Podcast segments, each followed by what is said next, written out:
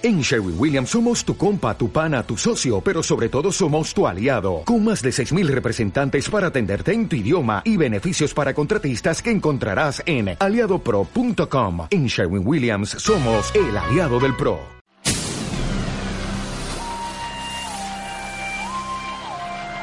Desde Santiago, para todo Chile y el mundo, transmite Radio Sport, la deportiva de Chile te conecta hoy.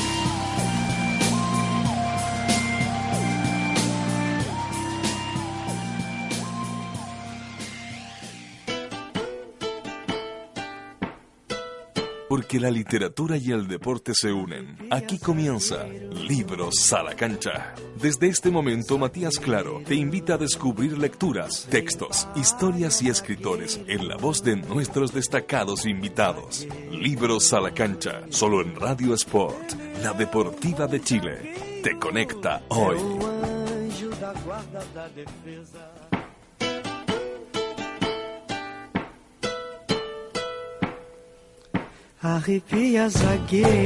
¿Cómo están amigos? Bienvenidos a otra conversación futbolera, deportiva, literaria. Hoy va a ser futbolera y literaria. Em, tengo el gusto, el honor de tener de invitado a los representantes, al alma y al corazón, de una editorial que desde la sociología, desde los clubes de barrio, desde el puerto, desde los poemas, ha echado una mirada sobre el deporte, sobre el fútbol, sobre la trascendencia social del deporte. Em, y para conversar entonces de, esto, me acompaña hoy día el libro La Cancha Diego Reynoso y Roberto González, que son de la editorial Victorino Laines. Diego, Roberto, ¿cómo están? Bienvenido al libro La Cancha. Hola Matías, gracias por la invitación. Muchas gracias, todo bien, muy bien, agradado de estar. es un honor este programa, un, honor. Oye, eh, Victorino Laines, editorial. Es una historia particular además la de, la de Don Victorino. Cuéntenos un poco quién, quién fue esta persona que bautiza a la editorial que ustedes conducen. Bueno, nosotros venimos llegando, de hecho, hace un mes casi desde el Perú, ¿Ya? que estábamos intentando seguir conociendo e investigando sobre este personaje que puede ser incluso hoy un recurso para poder seguir y continuar con eh, las generaciones de diálogo, las oportunidades de poder generar amistad entre Chile y Perú. Porque resulta que Victorino Laines fue un tipógrafo que nace el 2 de marzo de 1799 en el barrio del Rímac, al norte de, de, Lima, eh, pasando el río Rímac. Un barrio popular, un barrio torero. Allí está la plaza de toro más antigua de Latinoamérica. Allí se imprime el primer periódico de Latinoamérica en 1793 Allí, hasta el día de hoy, se practica el bolero, el criollismo, la música popular. Ahí se dice también que nace la sama cueca, que es nuestra primera interpretación de nuestra propia cueca chilena. Allí nace Victorino Laines en 1799. Ahí nace entonces parte de la identidad chilena. De cierta forma, claro. podríamos decirlo así. Entonces, e, este muchacho, que siendo pobre, periférico, e inclusive no tenemos una fotografía que nos pueda retratar tal y cual fue, pero se especula que incluso puede haber sido de color. ¿Ya? Es obligado a viajar con el ejército de reconquista cuando él tenía alrededor de 16, 17 o 18 años, eso aún no es, parte de las investigaciones que estamos realizando, con el ejército realista del Perú a pelear las batallas de reconquista en Chile. Principalmente las batallas que se dieron entre 1816 y 1818. Estando acá en Chile, él deserta el ejército realista y se esconde en la ciudad de Talca. Luego de que la de que este este impas político, esta guerra sucediera, Victorino Lainez sale de su anonimato y se presenta ante el Estado recién formado de Chile y les dice yo soy tipógrafo. Vengo del Perú, Perú tiene una tradición tipográfica de muchísimos años.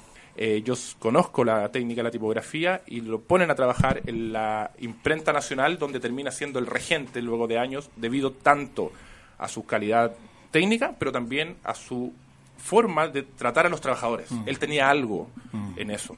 Y resulta que termina fundando en 1853 la Unión de los Tipógrafos, que es, mm. la primera organización de trabajadores de la historia de Chile y que hasta el día de hoy existe. Y está muy ligado con el fútbol, porque en 1953 en el barrio de Quinta Normal, donde fue eh, uno de los lugares que se mm, celebraron los 100 años del mutualismo en Chile, un grupo de chiquillos de la calle Victorino Laines, que se le decide poner en honor a este personaje, fundan el Club Deportivo Victorino Laines en agosto de 1953, club deportivo que hasta el día de hoy existe y que juega con los colores del Perú. Claro, esto me da pie para que hablemos de uno de los libros que ustedes tienen, que se llama Relatos, Himnos y Camisetas, Clubes Deportivos y Vida Barrial en Quinta Normal. Quiero nombrar a los autores porque merecen esa distinción, Daniela Miranda, Gabriel Aranea, Natalia Jofré, Roberto González. Y ustedes efectivamente en un libro precioso, con fotos antiguas, con mucho cuidado, un libro realmente muy, muy lindo. Tiene también un trabajo audiovisual.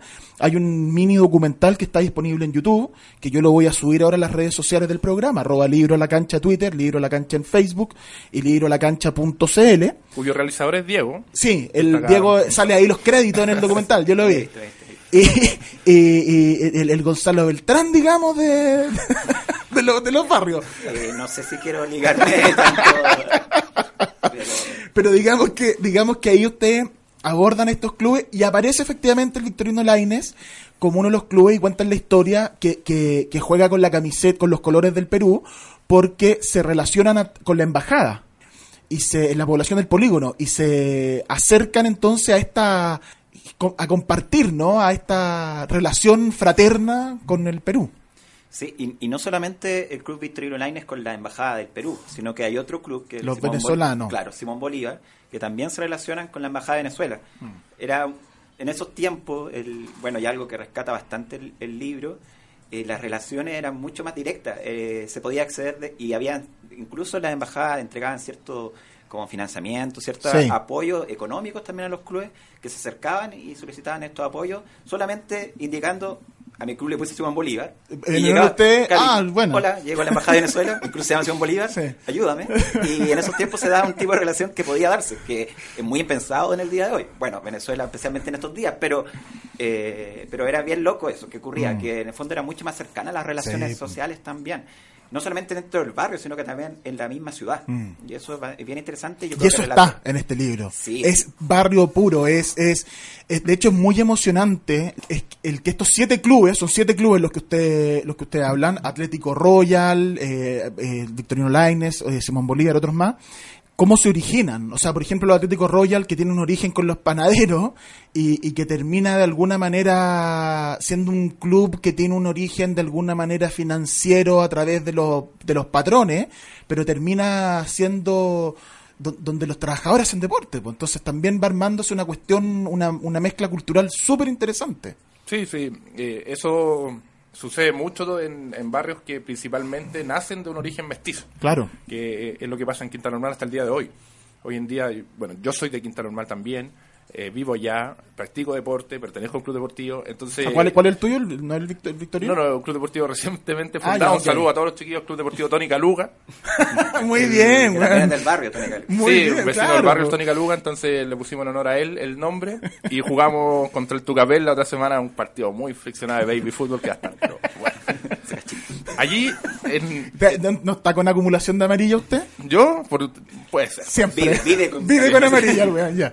Eh, sucede que en estos barrios periféricos que de origen migrante, mi abuelo llegó del campo, por ejemplo, de Pumanque, eh, Valle Colchagua, eh, se encontraron aquí en estos barrios con migrantes del norte que venían, que venían desde la crisis del salitre y generaron en este proceso unas simbiosis culturales que hasta el día de hoy uno puede seguir poniéndole nombre rimbombantes, pero lo que sucedió finalmente es que en este compartir se fueron enlazando mm. los temas, la vida, el tiempo, y uno puede hacer una lectura tan amplia a partir de los clubes deportivos que podemos hablar de política, si es que hablamos de Victorino Laines, podemos hablar mm. de Latinoamérica si hablamos de Simón Bolívar, mm. podemos hablar de las demandas laborales de los panaderos si hablamos del Royal, mm. podemos hablar de la migración italiana si hablamos de los clubes de ciclismo de Quinta Normal, etcétera. Eh, podemos a partir de los clubes deportivos hacer una lectura de nuestra propia vida cultural y de la como tú decías de la organización de, la sociedad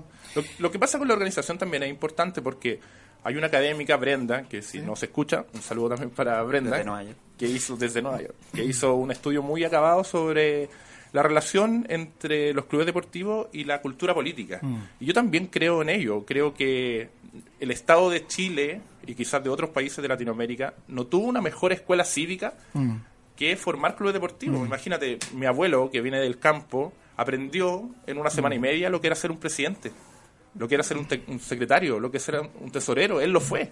Claro. Supo, tuvo que aprender. En los clubes tuvo que aprender. Tuvo que aprender. No me quiero saltar todavía al otro libro, que es el del que, quiero que conversemos, pero a esto que estáis diciendo, hay una cita en el libro El Wander que me parece que es fundamental para seguir conversando este tema y que la quiero leer, que dice, es una cita a un autor, Guerrero, que dice, los clubes deportivos han funcionado en forma independiente del Estado y de las iglesias, tanto católicas como protestantes. Su función, la de los clubes deportivos, ha sido subsidiar al Estado en lo que respecta a la creación de redes sociales llenando de contenidos festivos al ocio, movilizando recursos materiales y éticos bajo el estandarte de sus divisas. Y al mismo tiempo también han logrado subsidiar a la Iglesia, en tanto han introducido, sin el ánimo de competir con ella, sentidos de vida, proyecciones y sobre todo institucionalizando un sentido del nosotros. Eso es, po. Claro. En el caso, este, este, ustedes lo citan a partir del libro El Wander, pero esto es absolutamente aplicable a Quinta Normal y probablemente a cualquier barrio y a cualquier club deportivo de barrio de Chile y de Latinoamérica. Claro que sí. Bueno, Bernardo Guerrero, bueno, es un gran referente desde el norte además, eh, tiene esto de contarlo también desde Iquique, pero también nosotros tuvimos la suerte de tenerlo en el lanzamiento de Relato Himno, porque ya, ya lo teníamos y claro, él efectivamente tiene esta mirada sobre lo barrial y cómo la política se, se, manifiesta ahí como un espacio también para justamente la migración del campo a la ciudad. Eh, llegar a un espacio distinto y la forma de organizarse fue a través del club deportivo, pero efectivamente no se juntaban solamente para jugar fútbol. No, pero mucho más que eso. Era mucho más, era un espacio social muy rico en que incluso había participación femenina. Bueno, Brenda eh, le pone mucho énfasis también a eso, justamente. Eh, y espérate, y ahí hay un dato, porque porque estamos nosotros viviendo una la profesionalización del, del fútbol femenino pero a partir de las demandas de ellas. Es decir, está en el interés. Yo en este programa tuve la, suerte también de conversar con Jana Rothfeld, que fue presidenta del Sindicato de Jugadoras de Fútbol, de fútbol Femenino de Chile. Y, y son es tantas las ganas que tienen de jugar que están exigiendo eh, que, las, que les dejen. O sea, ¿cachai? Entonces también eso es muy interesante desde el punto de vista de que es una es una es un impulso que surge, no es una cuestión desde arriba. ¿Me entiendes? Y eso que tú te dices de las mujeres también se en clubes de Quinta Normal, si no me equivoco con el Victorino, en el que donde está, Jimena, la pelea de Quinta Normal, ¿no? Sí. Esa es la historia de... Sí, sí. Bueno, eh, han habido muchos otros casos. Yo conozco incluso también allá en el barrio chiquillas que siempre han intentado jugar entre los hombres y, y, es una disputa de verdad que es súper importante porque para mí en lo, personal, desde mis propias investigaciones, el juego como un lugar eh, de relaciones sociales es quizá el primer lugar donde las distinciones de género se reproducen y se enseñan pues, exactamente. y se explican. Y eso parte mucho en la escuela, parte mucho en los barrios parte mucho en los lugares como los clubes deportivos y eh, trastocar esos principios de la mm. masculinidad ¿eh? es algo que hay que tener valentía, hay que tener heroísmo, hay que ser buena para la pelota. Sí, pues tienes que validarte a los ojos machistas de un, de un, de un pequeño machista, digamos, de 12 años. No, tú no puedes jugar a la pelota. Oye, pero es que en realidad es seca, po. Claro. ¿Cómo no vas a jugar a la pelota? Claro, eso pasaba, por ejemplo, en el, en el Victorino con Jimena eh, y, en San Antonio, la, la pelea de San Antonio, que es la, la gran eh, en, el, imaginario colectivo de los clubes de barrio es, quizá la mujer que mejor disputó ese sentido en la pelea de San Antonio que está en el imaginario colectivo de, quienes pertenecían a los clubes deportivos. Y desde allí, desde el juego, disputar en un concepto del cuerpo, el cuerpo de la mujer en disputa con cuerpos mm. masculinos, es algo que de verdad que es súper importante para poder mm. romper con ciertas mm. estructuras machistas, patriarcales, eh, incluso también capitalistas, si uno lo pudiese llamar así, de la objetivación de la mujer, del cuerpo femenino, a ser parte de un cuerpo mayor que es un equipo, es un club, etcétera. Entonces, el nosotros, como, o el nosotras, quizás es que claro, claro, claro, claro, el con arroba. También, depende ahí de cada posición filosófica, pero eh, es súper importante, lo ha sido, y en los clubes deportivos la presencia femenina, eh, quienes nos dedicamos a investigar esto, eh, es una obligación tratar de dar énfasis a cómo mm. son las mujeres, cómo disputan los sentidos de los hombres, porque algunas lo hacen en la cancha, otras lo mm. hacen en las direcciones, en las mm. directivas. De, aquí mismo le mando un, saludo a Mirna, que es la... y la del Juan García. la, gente del Juan García, ¿no? Por ejemplo, por ejemplo. Que es un este club, digámoslo, un club de muy tradicional de, Quinta Normal, muy campeón, muy ganador, eh, y, que, y que hoy día está siendo dirigido la directiva por mujeres y la llevan. Claro que sí. mira, te hablo de mi propio caso. Nuestro club deportivo Tónica Luca también tiene dos mujeres dentro de, la, de la estructura dirigencial.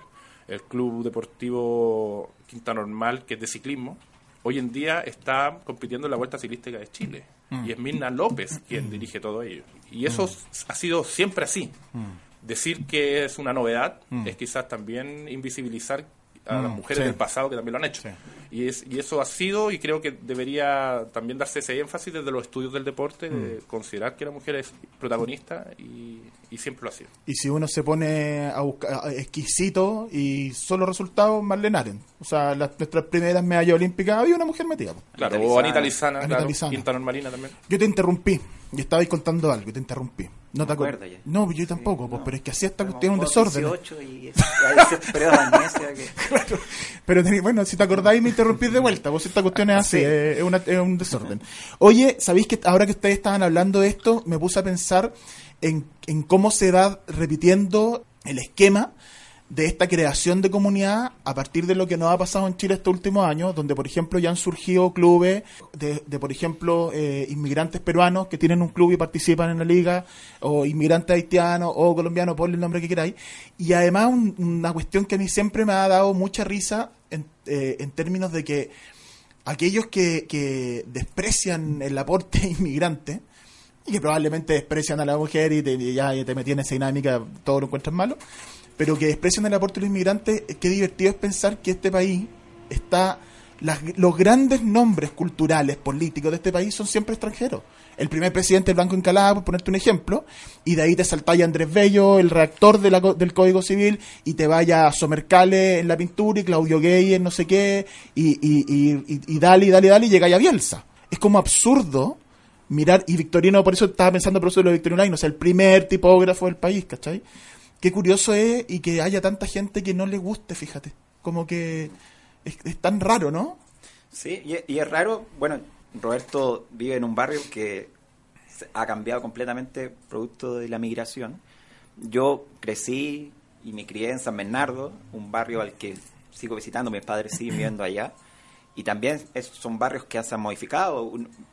generalmente voy los domingos a almorzar y voy por la feria y veo los variedad de colores, mm. variedad de productos, de olores, y en el fondo cómo también todo se ha hecho más diverso. Y también yo creo que desde, desde nuestra posición como editorial también, creemos que estos temas y otros temas más, porque la editorial también toca otros temas, eh, hay un espacio también para, para reconocer esto, ¿no? Mm. Reconocer esto y, y llevarlo a un plano que también lo saca también porque la televisión muchas veces como que se ha llenado de notas en la televisión de el haitiano que aprende español. Y es como... muy paternalista, ¿no? Muy, todo.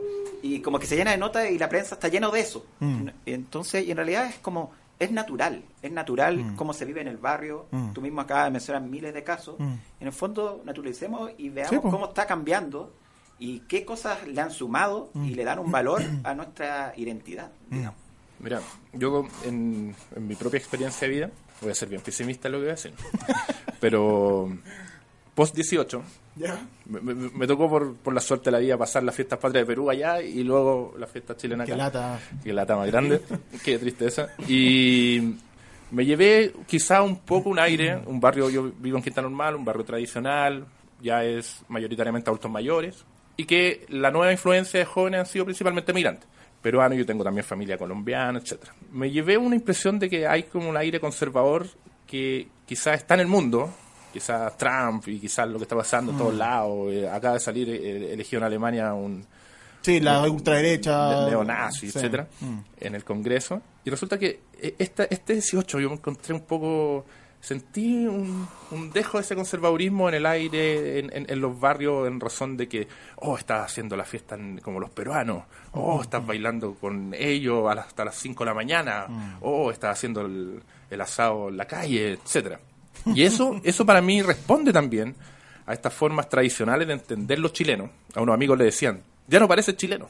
Entonces, responde a estos conceptos mm. tradicionales de entender la chilenidad como algo alejado primero que todo de la fiesta, conservador, mm. eh, tradicionalista, etcétera, pero que sin embargo siempre ha estado en disputa porque eh, la, migración a, Santiago, si bien ha sido reciente, en los contextos de los clubes deportivos siempre ha estado ese ambiente de intentar conocer al, país latinoamericano que, está al lado, al jugador de allá, etcétera, y que se ha producido a través de las Copa América, las Copa Libertadores, los mm. viajes de barras, etcétera. Me, antes del programa me contaba lo de Isabelino. Por ejemplo, eso es lo que yo te quería contar. y resulta que estaba viendo el otro día en la tele y Trump se puso en disputa con Kerry eh, por su condición de raza y no lo está dejando entrar a la Casa Blanca hoy año 2017. Sí, al jugador, de, la NBA. Claro. Y con otros también de la NFL. Ese aire conservadurismo me hace pensar en que hace 100 años atrás, en el 1917, Isabelino Gradín era un futbolista negro que quizás fue el primer futbolista en romper las estructuras de raza, que fue multicampeón en fútbol y multicampeón en atletismo. Rompió récord de atletismo y fue el primer goleador de la primera Copa América en 1916 disputada en Argentina. Y ese jugador inspiró tanto a un grupo de chiquillos del barrio que en 1940 deciden ponerle el nombre de Isabel Gradín a su club deportivo. Y ese club deportivo hoy día todavía existe, pero ahora como un club de adulto mayor. Mm. Todos quienes participaron de este club formaron un club de adulto creciendo, ¿no? Pasado el tiempo. Tienen entre 80 y 90 años mm. quienes participan de este club y solamente se juntan para recordar los años en que vivían esta experiencia. Fue tanto el ímpetu que el año 49 trajeron al Club Deportivo Isabelino Gradín de Montevideo a jugar mm. al barrio Quinta Normal y es considerado ese hito como el primer hito internacionalista mm. de Club Deportivo de Barrio. Y el 52 ellos van en tren a jugar a Montevideo y conocen a la familia de Isabelino Gradín, a su esposa, a sus hijos y a sus hijas. Entonces, en ese constructo, el ser negro y ser futbolista para estos chilenos de un barrio ha sido hasta el día de hoy un concepto positivo, un ejemplo, una trascendencia humana, etcétera. Entonces, mm esas disputas que hoy en día uno puede ver en la realidad, hay que replanteárselo y decir, mm. bueno, esto no es nuevo, esto está mm. pasando, ha mm. pasado, son, son cosas que están pasando. Y, es positivo y, pucha que, que enriquece eh, la, la, existencia de todos nosotros. oye, si, incluso si uno lo, lo, ridiculiza un poco, ¿cómo no va a ser mejor tener en las selecciones chilenas a seleccionado con otras condiciones también? hoy día que está el pesista cubano a costa, a costa. Es una bestia, el tipo es seco. Y hay un caso que, si no me equivoco, creo que lo ayudó a nacionalizarse su principal competidor chileno, porque entiendo que para las federaciones de pesa hay un solo cupo para los Juegos Olímpicos. Y cuando él llegó, el que le tendió la mano y lo ayudó era aquel que iba a ser perjudicado por la presencia de él. O sea, este gallo chileno que decía, en realidad si estáis tú, yo no va a estar, pero es que tú tenés que estar y seco. Y entonces ¿Cómo no va a hacer eso destacable, loable y cómo no nos vamos a aprovechar, no aprovechar por la palabra porque que suena fena, pero, pero cómo nos vamos a enriquecernos de estas experiencias, de gente que viene a hacer su vida, ¿cómo no lo vaya a recibir? yo no entiendo, a mí es una cuestión, Trump es, una, es un misterio, no logro entender. Yo a mí me encanta el básquetbol y esta, esta polémica con, con Stephen Curry, con la NFL, es absurda. LeBron James lo trató de payaso, creo, entonces también es una polémica. Greg Popovich que el, entrenador de San Antonio, Greg Popovich, estuvo en la Armada norteamericana, está él estuvo muchos años viviendo en Unión Soviética, está el mito de que en alguna ocasión fue agente de la CIA, y San Antonio, el equipo San Antonio Sports, es una demostración de multiculturalidad deportiva, porque tiene argentinos, brasileros, eh, australianos, norteamericanos, Tim Duncan, que la gran figura era de Islas Vírgenes, o sea, era... Y, y, y Popovich sale criticando a Trump y dice, si Trump fuera un hijo nuestro, lo habríamos castigado mínimo seis meses por las barbaridades que ha dicho. Entonces, mm. bueno, me desvío un poco y les devuelvo la palabra a ustedes. Diego, algo nos quería contar. Sí, no, el, yo creo que algo que podríamos destacar de, de cómo la forma de hacer deporte en los barrios era mucho más que jugar a la pelota. Y yo creo que cada, cada persona que creció en un barrio lo sabe además, eh, lo sabe que es un espacio mucho más rico. Eh, quería justo leer una parte que, que está en un libro que, que de Gradín, que estamos preparando, que, se va a venir próximamente, que dice que es sin lugar a dudas que después de cada partido las famosas poroteadas eran lo mejor. Se discutían las jugadas de cada encuentro, se hacían fórmulas para enfrentar al próximo rival, es decir, todos opinaban y todos querían tener la razón. Y en el fondo es, es claramente, y que terminaba efectivamente en, en eso, terminaba, los partidos eran más que los 90 minutos que jugaban, las tres divisiones, quizás si tenían o no tenían tres divisiones.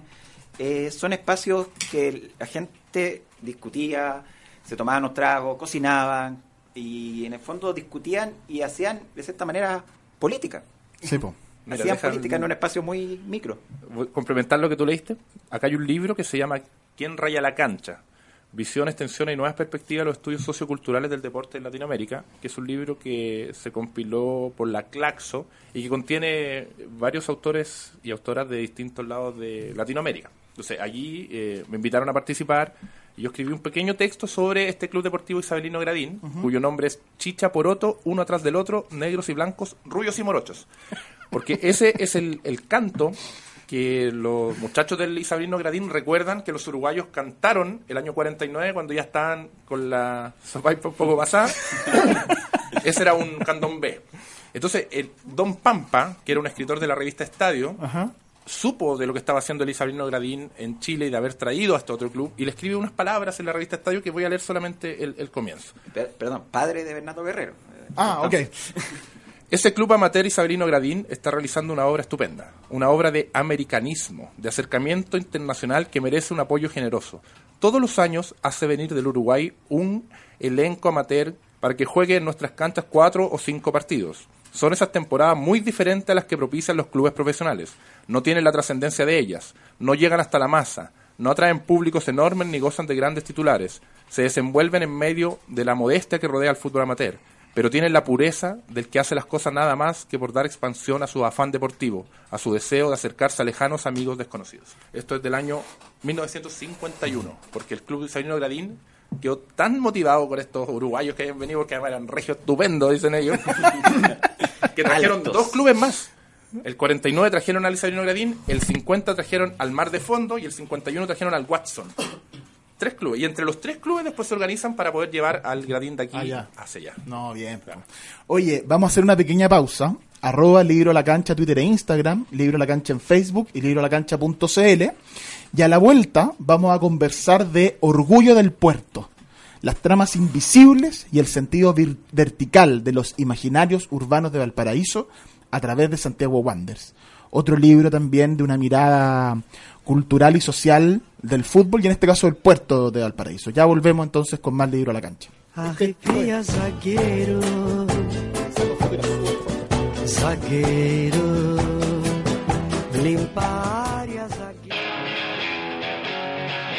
Nos ponemos tu camiseta.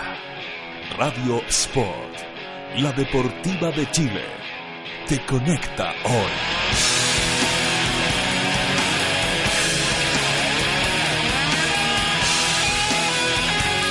Te conecta hoy. El hacer ejercicio regularmente no solo mejora tu salud física, sino que además activa tu cerebro, aumenta tu capacidad de concentración y es el mejor estimulante para tener un buen ánimo durante todo el día. Radio Sport, por un Chile más sano.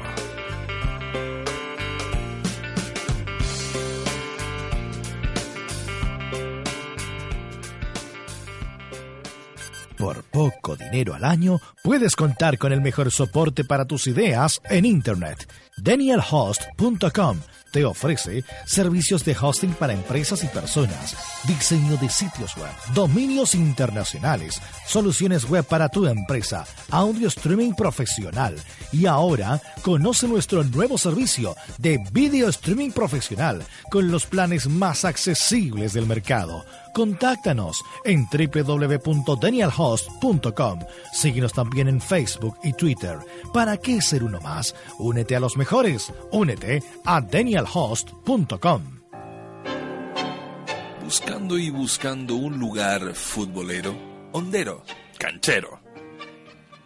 Por fin dimos con el mejor En la Uruguaya jugamos de local y no damos nunca por perdida una pelota. Para ti vieja hoy, para ti vieja. Acá somos titulares todos los viernes de 5 a 7 de la tarde en vivo desde la Uruguaya. Estamos transmitiendo de uno de los lugares, si no el más futbolero de Chile, desde la Uruguay, aquí en Ñuñoa. Muchachos, ¿cómo están? Cancheros.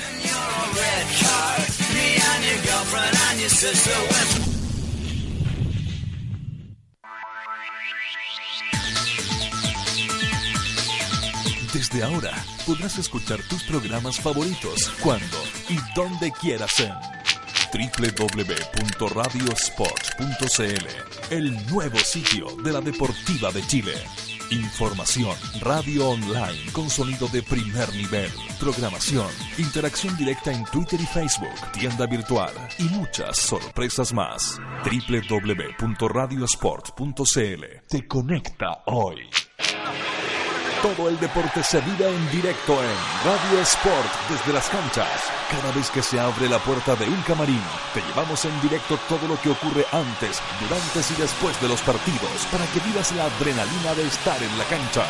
Nuestros comentaristas, periodistas, reporteros y relatores te sientan en la tribuna y se ponen tu camiseta. Vive cada jornada deportiva junto a Radio Sport desde las canchas, la Deportiva de Chile te conecta hoy.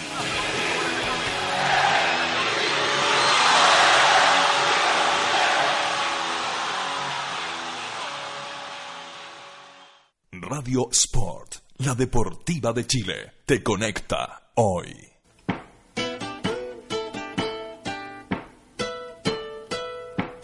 Estamos de vuelta. Arroba libros a la cancha Twitter e Instagram, libros a la cancha en Facebook, libros a la cancha.cl. Estamos conversando con Diego Reynoso y Roberto González, representantes, porque hay más gente, me estaban contando, del editorial Victorino Laínez, eh, esta editorial que desde la mirada, desde la sociología, ha estado mirando el fútbol, ha estado mirando la cultura, ha estado mirando el barrio. Y como adelantamos en el, al final del bloque pasado, Ustedes tienen otro libro que se llama Orgullo del Puerto, las tramas invisibles y el sentido vertical de los imaginarios urbanos de Valparaíso a través de Santiago Wanderers. Y, em, y es precisamente eso, es mirar a la ciudad, es mirar a, Valparaíso y a interpretarlo y tratar de definirlo de alguna manera desde el prisma del, Santiago Wanderers. Cuéntenos un poco de cómo surge Orgullo del Puerto y de qué se trata este, este estudio, este, este un ensayo. ¿De qué se trata? Bueno, antes que se me olvide, porque después ya sí, en el primer bloque que después se nos olvida. Sí, pues sí, pues es verdad. Eh, claro, destacar también que, en, nuestro esfuerzo como cooperativa de trabajo editorial, eh, también está la mirada desde el diseño el diseño en los libros, sí, la tipografía. Son muy libros los libros de ustedes, ¿verdad? Eh, y ahí hay un esfuerzo desde relato y, de, y hemos seguido con nuestros siguientes libros. Desde ahí también una mirada. Tú decías, somos más que nosotros dos, efectivamente, la editorial, somos seis. Dos de ellos son diseñadores, uno es tipógrafo, Horacio, y también eh, desde la mirada, tú mencionabas antes el documental, nosotros tratamos de hacer un rescate también desde lo audiovisual. Todos nuestros libros tienen alguna pieza audiovisual que acompaña, eh, lo utilizamos en los lanzamientos, en la difusión de, ellos también, porque entendemos también que desde distintas miradas, desde distintas disciplinas, también eh, vamos entendiendo la diversidad también que existe. Entonces, eso como una mención previa a, a, yo, yo voy a subir en, la, mm, en las redes sociales estas que yo mencioné antes, arroba libro la cancha Twitter y libro la cancha en Facebook y el libro la cancha.cl que es el podcast después, voy a subir los links de los dos videos que ustedes tienen en YouTube, que es este como mini documental de relato himno y camiseta, con entrevistas y, y a, a, los dirigentes, a hinchas, a jugadores, a deportistas de los clubes de Quinta Normal y también un documental sobre, sobre lo del Wander, donde entrevistan entre otros, por ejemplo, a Joel Soto, el huevo Soto, eh, entrevistan a hincha, a los Panzers, entonces todo eso va a estar disponible y yo lo voy a subir ahora mismo a las redes sociales. Ya. Eh, bueno, el libro Orgullo del Puerto llegó a nosotros, eh, este libro, a diferencia de relatos que fue escrito por personas que son parte de la editorial o que en algún momento estuvieron ligados a, a nosotros, este es un libro de unos muchachos que estudiaron en Valparaíso, estudiaron en Valparaíso, sin ser ninguno de ellos guanderinos. Le mandamos saludos también a los tres autores. Y que llegaron a nosotros luego de ver el trabajo que habíamos realizado con Relato Himno y Camiseta. Eh, llegaron con un texto efectivamente eh, muy sociológico, un ensayo, al cual nosotros tratamos de llenar de estos elementos que te mencionaba anteriormente. Por ejemplo, la portada de este libro como fue una fue trabajado eh, directamente, no me acuerdo el nombre del, pero una persona que hace letreros de micro claro. en Valparaíso hizo las letras de nuestro, que fue adaptada después por nosotros. Espérate, déjame dar los nombres de los autores.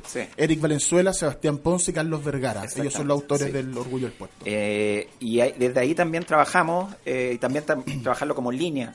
Y Orgullo del Puerto se centra principalmente en esta lógica de, eh, y especialmente la pieza documental que hicimos, es contar cómo Wanders y Valparaíso van teniendo ciertos rasgos en común, como ciertos elementos de ser porteño se, se transmiten al ser guanderino. Y principalmente se aborda, se aborda desde esa mirada y hablábamos antes de, de empezar el programa justamente eso de cómo el- lo difícil que es ser guanderino, lo sufrido del porteño, cómo se transfiere en la relación que tienen ellos con su club deportivo también. Mm. Entonces, la relación que tienen con la ciudad se transmite un poco a la relación que tienen con el club deportivo. Y de hecho en el libro allí es un, es un muy interesante libro, de verdad. Eh, lo hablábamos fuera de micrófono, que es- eh, el Wander es un equipo bien querible, independiente de quién sea uno hincha. Eh, ustedes son hinchas de Colo Colo, yo soy hincha de la U, y Wander igual es un equipo que uno como que le tiene buena, salvo cuando estéis peleando el campeonato en la última fecha, que ahí les queréis ganar, obviamente. O en el Playa Ancha, cuando se agarraron ahí. Playa ancha que sacaron a combo, pero en general un equipo como que uno que uno lo respeta mucho por eso, ¿no? Tiene como tiene un respeto eh, eh, tiene un respeto ganado por su por, por cómo es. Y en el libro se habla mucho y es muy interesante como les decía de esta relación entre entre Valparaíso, la ciudad, esta creencia, esta cultura de que Valparaíso está construido sobre el infortunio y el riesgo, y el fuego, los incendios como un rito, además. Es decir, ser porteño, ser choro del puerto, la, la, se- ser de Valparaíso es enfrentarse a esas, a esas dificultades y el incendio es como una especie de rito. Hay una cita ahí, por ejemplo, de, de un- de una persona, un porteño que dice, no, si nosotros para los incendios sabemos todo lo que tenemos que hacer.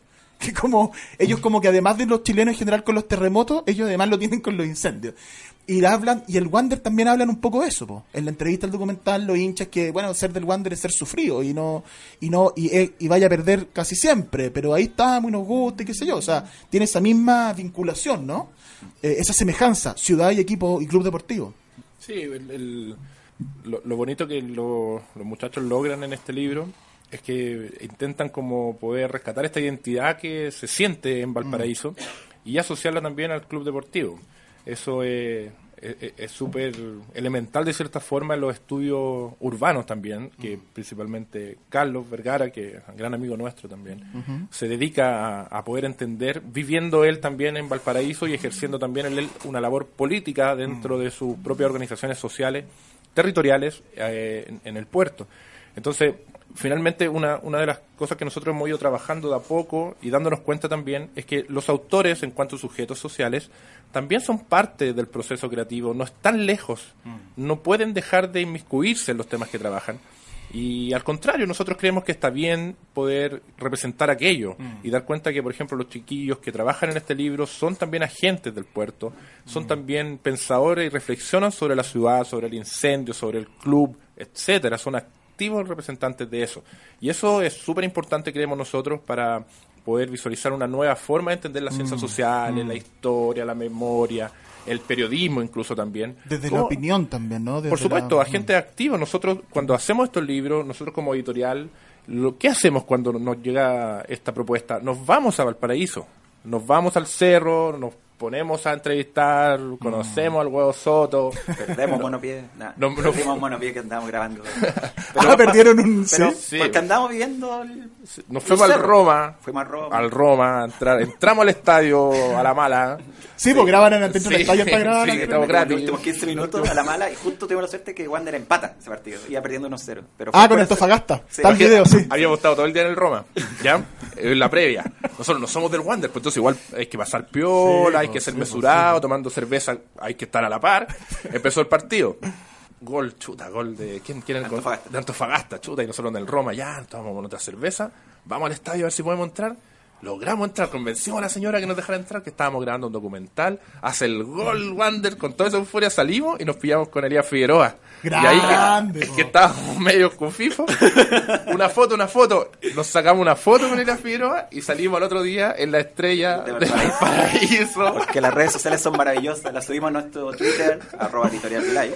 Eh, y un periodista de la estrella vio el tweet y dijo, oye, ¿ustedes qué están haciendo? Ni siquiera habíamos sacado el libro, estábamos en la investigación. Y claro, nos hizo una nota a la página. La raja. Y salía en otra foto que nos tomamos, ese selfie que nos tomamos fuera del estadio con el Figueroa. Que nos tomamos como 10, además, que era la única buena que salió Claro. la Esas son nuestras propuestas también como estética y filosófica de trabajar los libros, inmiscuirse, meterse. Nosotros no estamos ajenos a ninguno de los libros que hemos trabajado Al contrario, nosotros nos metemos en lo más profundo de... Sí, de- Se empapan de la- Totalmente, O sea, hasta el día de el- hoy. El, barrio Quinta Normal, donde estuvimos tomando eh, piscolas con los viejos. Sí, pues en el video también se ve. Lo del Juan García, ¿no? Vamos, fuimos a ver los partidos de ellos. Y se ponen a cantar con los Sí, viejos. pues. y en el En fondo... México, ¿te acuerdas? del En el México? México. En México vamos, fuimos a una, a una cena y estuvimos ahí con la ranchera y con todos los elementos que tiene el Club Deportivo México. Porque entendemos, como decía Roberto, que los libros son más que un puro objeto en sí. Son más bien, son una creación colectiva. Mm. Son una creación colectiva. Nosotros no esperamos que alguien que se acerca a nuestra editorial nos diga, oye, te mando el Word y, y cuando esté el libro Claro, listo, Me a la librería. No, po. No, generalmente tratamos también que ellos participen opinando porque Claro. creemos que di- distintas miradas le dan un valor agregado a, a nuestras publicaciones. Y además, como tú decías, este objeto, esto físico de, de, mm, de la portada, del diseño, del papel, de, de la tipografía, todo detrás de eso hay un trabajo que siempre es en conjunto. Autor con el tipógrafo, autor con el diseñador, con la editorial, con cómo... Y es un trabajo que es que, que lo que hablábamos antes, pues en conjunto, el nosotros, el nosotras, es mejor, pues más bonito. Sí, pues, un, un trabajo colaborativo que nace de principios bien fundantes, quizás, no sé si llamar una generación, pero sí nosotros nos, nos conocimos con Diego, con Horacio, en, en, en el trabajo. Entonces, A ver, cuéntame un poco de eso, cómo se origina la editorial. la, la editorial se Puede ser origina- haber sido quizás la primera pregunta y no se los pregunté. No importa, quizás este es el momento Estamos, hacerlo. tara- sí, estamos jugando con los tiempos tarantinos. Se origina por el proyecto Relatos Himno de Camiseta. Ya. Nosotros, eh, junto con Edgardo, que Edgardo, un saludo a Edgardo desde acá, eh, él es dirigente social y cultural de la población El Polígono en Quintana Normal. Esta población es una población históricamente muy rica y grande en, en temas culturales. Desde allí han nacido escritores tan célebres como Nicomedes Guzmán y bandas musicales tan importantes como la Sonora Palacios. Imagínate, son, son Y, vecinos. claro, son... Los Palacios y los Guzmán son vecinos. Imagínate Claro. lo que significa eso. Claro, y uno podría decir que son tan opuestos que son. Por ejemplo, No, pues son lo vec- mismo. Son vecinos. Sí. Entonces, eh, desde allí estábamos nosotros junto con el Centro Cultural Al Tiro. Esta, esta población se llama un polígono por un polígono de tiro. Entonces, el Centro Cultural se llama Al Tiro. Estábamos Bueno, genial. es, es el, el mejor nombre un centro cultural. Estábamos haciendo este libro, Relato Himno y Camisetas, que en verdad no estábamos haciendo un libro, era un proyecto de rescate y empezamos a ver por amigos, conocidos, etcétera, un grupo de chiquillos y chiquillas que quisieran sumarse a un proyecto que significaba recuperar la memoria de estos clubes deportivos y pensar en un libro, pensar en un documental, en una exposición fotográfica, en postales y en una suerte de museo itinerante. Algo, era- algo poco. algo poco. Empezamos pequeños. Nos costó muchos años, tres, cuatro años hasta conseguir un financiamiento. Nos ganamos un FNDR, un Fondo Nacional de Desarrollo Regional, a partir del lobby político, como funcionan los cores en Chile. Entonces, logramos este fondo, hicimos este proyecto, y cuando logramos constituir el libro y darnos cuenta de que toda esta energía que nosotros traíamos, yo soy sociólogo, periodista, tipógrafo, un ingeniero, Diseñador. otra diseñadora, eh, una antropóloga también estaba. Nos dimos cuenta que podíamos constituirnos como una editorial y ofrecer también esta visión que nosotros tenemos, esta metodología de trabajo o esta epistemología, cuando uno puede trabajarla más filosóficamente, a otras personas que quisieran también dedicarse a la investigación desde estas miradas. Y así lo hemos hecho y así hemos estado constituidos y creemos que es difícil en Chile, es difícil hacerlo, sobre todo en, en la actualidad, cómo funcionan las cosas. A veces funcionamos mucho a partir de eh, los subsidios que el Estado nos pueda dar o no, fondar una competencia. son- mm. Y el fútbol y el deporte, además, no es considerado cultura. No, po. Pero nosotros hemos logrado dar cuenta a partir de lo que hemos trabajado que sí lo es. Y ya este año, el Día del Patrimonio fue especialmente dedicado al juego y deporte. Y nosotros creemos que hemos sido parte de ese proceso y de esa lucha. Y hemos dado lo mejor para que, para que así sea. Y, y bueno, pues, contarte también que estamos realizando un libro junto con la gente de la Garra Blanca y el Comando Sur sobre los 30 años del accidente eh, que ocurre en Lima, donde se cae el avión con los jugadores de Alianza Lima y muere el plantel completo y Colo Colo decide eh, darle a Otro vínculo chileno-peruano, por po, supuesto. A, pro- a propósito de Victorino. que como somos Victorino Lainez, es un tema que nos Lainez. interesa realmente mucho y va a salir este libro eh, a fin de año, donde se va a contar un poco desde las miradas peruanas y chilenas y desde la escritura, la tipografía, la ilustración, un poco qué significa este vínculo Colo Colo Alianza Lima como este soporte chileno-peruano y que también va a tener todos estos sentidos que hemos hablado acá, como Y vamos a venir también al programa a presentar Por el- el, supuesto, libro, po. a pesar de que el hombre sea de la 1, se lo vamos a regalar. No, no, no, porque yo, mira, acá en el programa tuve invitado a Gol Triste Ediciones de mi amigo Álvaro Campo, que le mando un abrazo y Pavel Piña, y estuvimos conversando un libro que ellos tienen que se llama 91, que es un libro con dibujos y pequeñas muy, muy postales de la Sí, Copa Libertadores bonito. 91. Y yo como hincha de la U le decía Álvaro, sabéis que igual me emocioné con el libro porque es, es muy bonito. Sí. Y, y, y olvida, bueno, está bien, me olvido, eh, de- bloqueo la Copa Libertadores, digamos, que en el fondo igual te emocionás y el niño que le gusta el equipo, el Bartichotto que se emociona a hablar con sus papás, no es, Claro. no es Bartichotto como Colo Colo, es Bartichotto hijo hablando con su papá, ¿cómo no te vas a emocionar Sí, con po. eso? El fútbol, a ti te gusta el fútbol, claro, sí. es otra cosa, entonces... Y por último hay que sacarse de la cabeza el chip de, de, de ese, pues al final... Sí, sí, O sea, obvio. yo, bueno, Ahora, espérate, perdona, acordemos eso. que el abuelo es el equipo más lindo. Por favor, continúa, Diego. Podrían hacer un libro así de la Sudamericana, eso era lo que... Ah, bueno, hay una, los, chicos de la que ustedes por aquí lo tienen en el libro de, de ¿Quién raya la cancha? De la Asamblea de de la Hinchas Asamblea de Hinchas Sí. Azules tienen, van a estar en un próximo programa conversando de tiene un libro que se llama Sudacas con relatos Ah, de, de hinchas. No, no, te iba a decir que el Colo Colo 91, claro, fue mucho más allá también del lo colocolino. Yo tenía Claro, seis años cuando fue la Copa Libertadores. Fui en el hombro de mi padre, vi Co- Colo Colo Boca en el Monumental. Mi mamá no me dejó ir a la final por los incidentes que hubo ahí. Hasta el día de hoy a mi madre le, La- le- la- le- le digo. Pero a propósito que nosotros teníamos en la universidad, antes de tener la editorial y todo eso, un colectivo se llamaba Daniel Morón. Y era un homenaje por vestir a tanto cabros chicos pobres de amarillo en esa Navidad del 91. Era, era un homenaje y eso y éramos también distintos clubes. Había uno de la U muy acérrimo dentro del colectivo, igual aceptó el nombre porque también se entendía que en el fondo son Sí, hitos po. culturales que marcan a las generaciones. o sea, a mí me marcó cuando chico Colo Colo 91 Sí, y, y todos vestidos de amarillo. No, y todo lo que pasa, todo lo político que había. Yo conocí al perro que mordió a Mamá Montoya. no. Porque el perro después se, se re- lo retiraron y lo mandaron a vivir al Cerro Castillo. Mi- Y lo conocí allá. Un pastor alemán, ¿cómo se Kika creo que se llama? No me acuerdo. No recuerdo. Pero, pero no, no estoy seguro, voy a, ahí lo chequeo, pero lo conocí, un pastor era gigante además, pues un pastor alemán policial era grandote. Pero obediente como pastor policial también. pues. Deberían tenerlo como el perro de Alessandri que está en el Museo Claro, de Historia. sí. Así deberían tener. Pero está, parece en el cementerio, hay un, hay un lugar que está ese perro.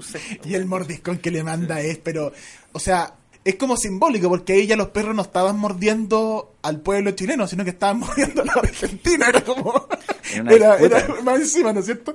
Oye, eh, quiero cerrar con una cuestión del, del Wanders y quiero que hablemos de, de Nicomedes Guzmán.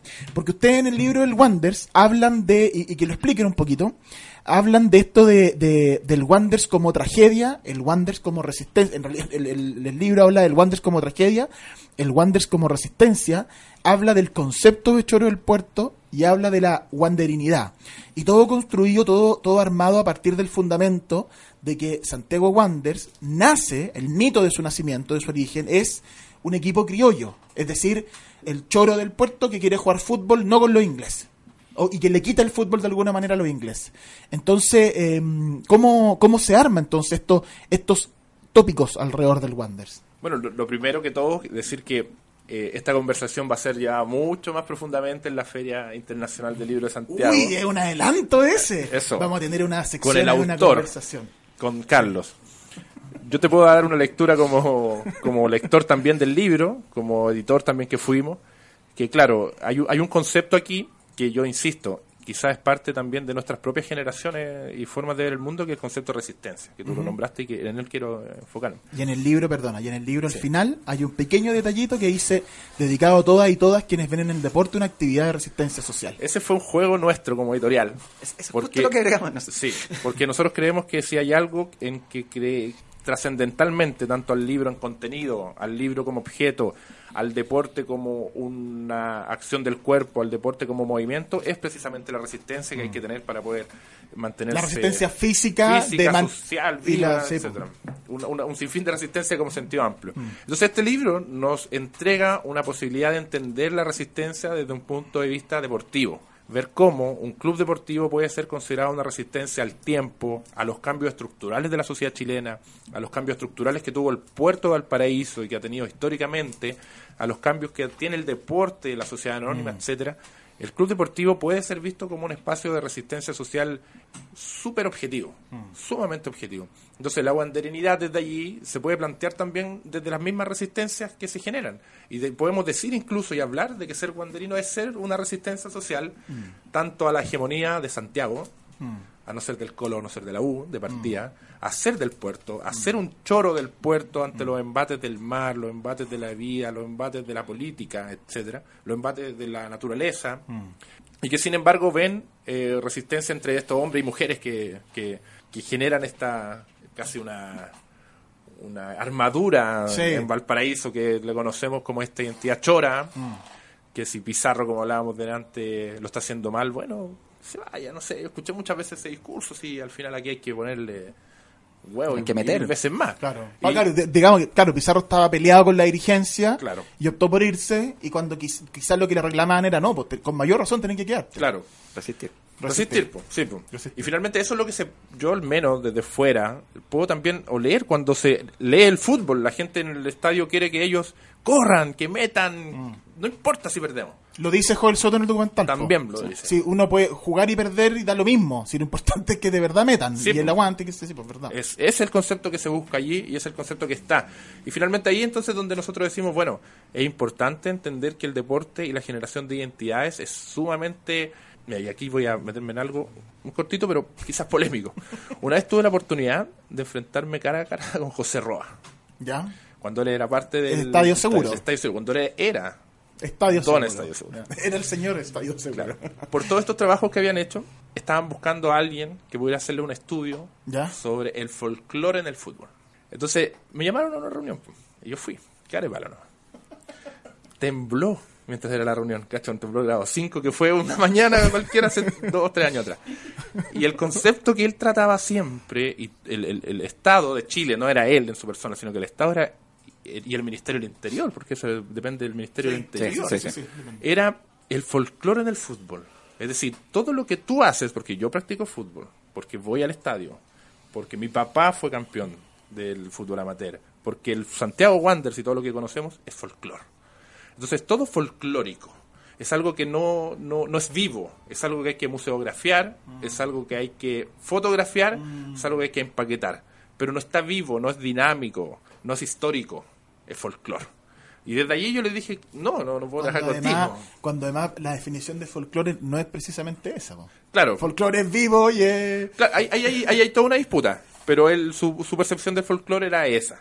Y, claro, yo le dije, no, ¿cómo es posible que tú folclorices algo que para mí es la vida? Sí, Es la vida misma. Y eso es lo que pasa con el Wonders. Eso es lo que uno puede ver y así es como hay que entenderlo. La vida misma de quienes practican esta actividad, no folclore.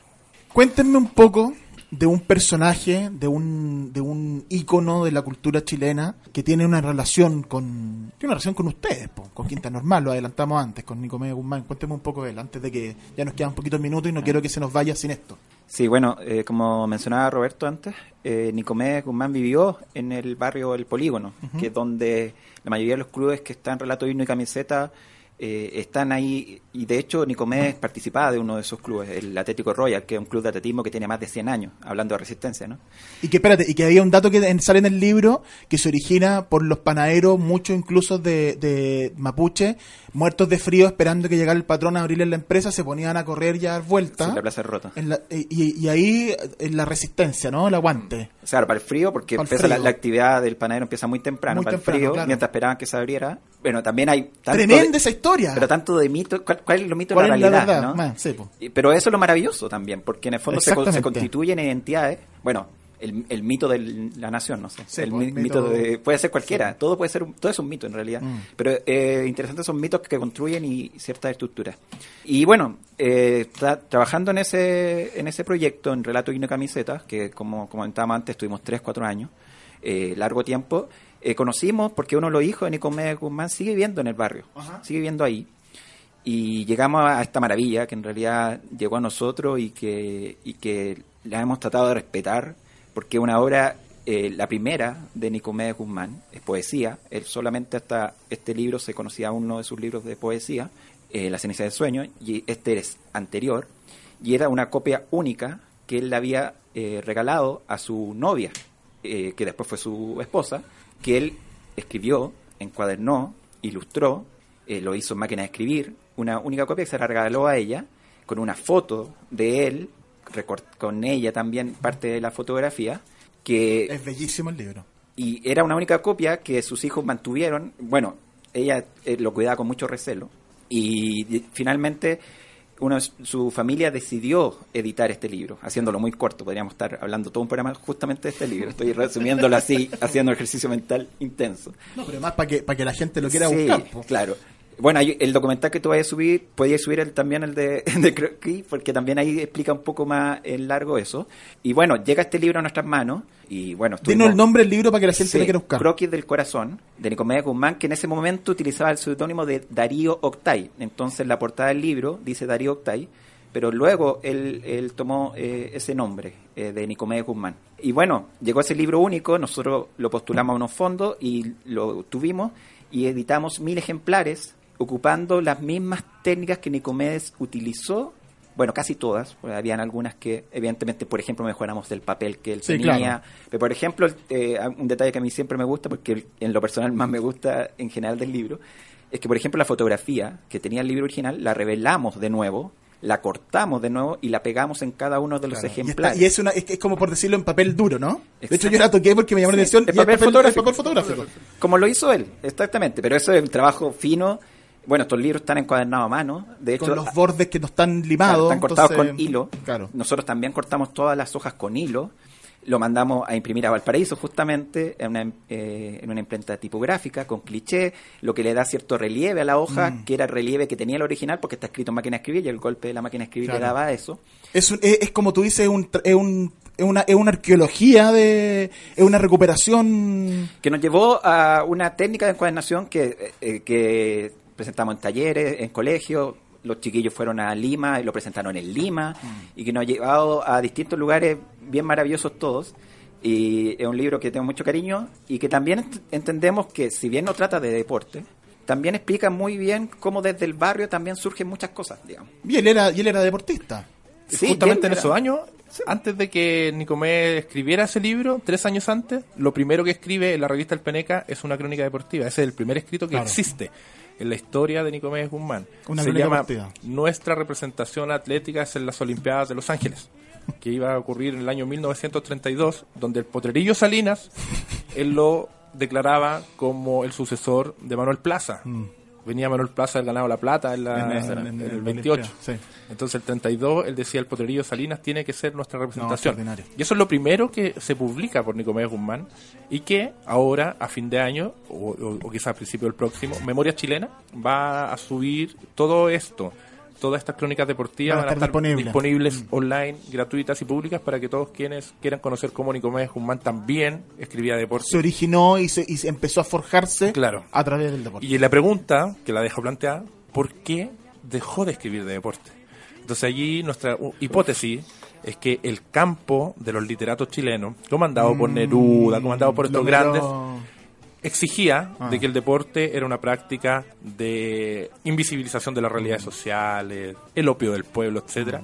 Entonces él se vio presionado también mm. a dejar esa área de su pasado e incluso en su obra más célebre que se llama La sangre y la esperanza, en la primera plana, dedica una parte a ese como arrepentimiento de haberse dedicado a lo deportivo. Ah. Y decir ahora viene lo, verdaderamente político, lo, político, lo, trabajador, ah. etcétera. Chicos, les quiero dar las gracias por haber venido. Ah, pero sí, en una, un título. Recomiéndame un libro, recomiéndame un libro. Diego y, Roberto, recomiéndenme un libro. Uno, así, uno, porque no me puedo ir si es que me recomiendo un libro y ya me están haciendo sueño terminar. Mira, hay uno de tenis, de Wallace, que a mí me encantó. ¿Ya? Sí, el tenis como experiencia religiosa. A mí lo leí hace poco, me lo regaló una amiga y realmente... Eh, yo juego tenis, me gusta el tenis, me gusta verlo también. Eh, y me, me, marcó. O sea, la crónica sobre Federer es, maravillosa, es, hermosa, está muy bien escrita, es un gran escritor y lo recomiendo. Wallace, ya. Esa una. Yo te voy a recomendar un poema que sale en un libro que no recuerdo exactamente el nombre, que se llama Polirritmo Dinámico de Gradín, de un poeta peruano que se llama Juan Parra del Riego, año 1925. Escúchelo, ese es un poema que rompe con toda la estructura y toda la relación entre literatura y deporte en la historia de Latinoamérica. Perfecto. Diego, Roberto, muchas gracias por el tiempo, por haber venido a conversar. Muchas gracias por el trabajo que ustedes están haciendo con la editorial Victorino Laines, que realmente es, es, admirable el trabajo que han hecho. Así que por favor sigan. Eh, porque de verdad son un aporte y de verdad generan un muy buen eh, trabajo. Así que muchas gracias por eso y por haber venido a Libro a la Cancha. Muchas gracias, Matías, por la invitación. Eh, es bueno tener estos espacios de conversación. No hay otros, yo estaba investigando, y no hay otros como de literatura y deporte, que es algo que a nosotros nos interesa tanto mezclar y porque se tienen tan separadas siempre y creemos que hay que mezclarlas. Hay que resistir, hay que seguir. Así que muchas gracias por la invitación. Muchas gracias y atento a los nuevos números que vamos a sacar, nuevos títulos que estamos preparando de aquí a los próximos ¿En Facebook ¿dónde, dónde los pillan? Editorial Victorino Lines en Facebook. En Twitter nos ven nos pueden ver en Editorial Vilay, arroba Editorial Vilay y nuestros libros van a estar ahora en todas las ferias que se vienen, Primavera, Filsa, Furia, así que y también estamos con nuestros libros en todos lados. Muchas gracias entonces por haber venido. Gracias. Chao, amigos. Aquí termina Libros a la cancha, pero ya vuelve para seguir descubriendo lecturas, textos, historias y escritores en la voz de nuestros invitados. En siete días más volveremos con un nuevo capítulo, pero si quieres mantenerte conectado a la literatura y el deporte, visita www.radiosport.cl y librosalacancha.cl. Libros a la cancha, solo en Radio Sport, la deportiva de Chile. Te conecta hoy. ¿No te encantaría tener 100 dólares extra en tu bolsillo? Haz que un experto bilingüe de TurboTax declare tus impuestos para el 31 de marzo y obtén 100 dólares de vuelta al instante. Porque no importa cuáles hayan sido tus logros del año pasado, TurboTax hace que cuenten. Obtén 100 dólares de vuelta y tus impuestos con 100% de precisión. Solo con Intuit TurboTax. Debes declarar para el 31 de marzo. Crédito solo aplicable al costo de la presentación federal con TurboTax Full Service. Oferta sujeta a cambios o cancelación en cualquier momento.